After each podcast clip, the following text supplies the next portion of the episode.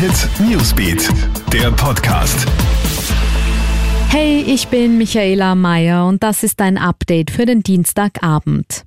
Paukenschlag heute für die Gastronomie im Westen Österreichs. Die drei Bundesländer Vorarlberg, Tirol und Salzburg verlegen die Sperrstunde wegen der steigenden Corona-Zahlen auf 22 Uhr.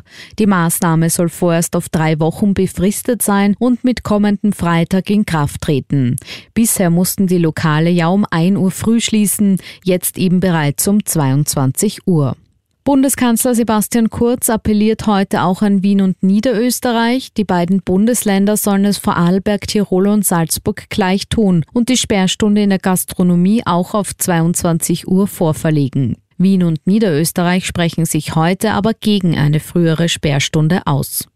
An Wiener Schulen soll die Abwicklung von Corona-Tests beschleunigt werden. Mit mobilen Teams, die bei Verdachtsfällen ausrücken und mittels Gurgeltest Proben entnehmen, soll es möglich sein, innerhalb von maximal 24 Stunden Klarheit zu erhalten, ob der betreffende Lehrer oder Schüler tatsächlich infiziert ist.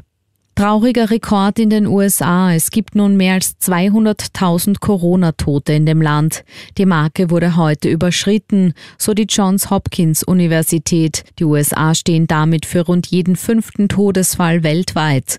Seit Beginn der Corona-Pandemie wurden in den USA rund 6,8 Millionen Infektionsfälle bestätigt. Auch das ist ein internationaler Höchstwert. Alle News und Updates gibt's für dich immer im Kronehit Newsbeat und online auf kronehit.at. Kronehit Newsbeat, der Podcast.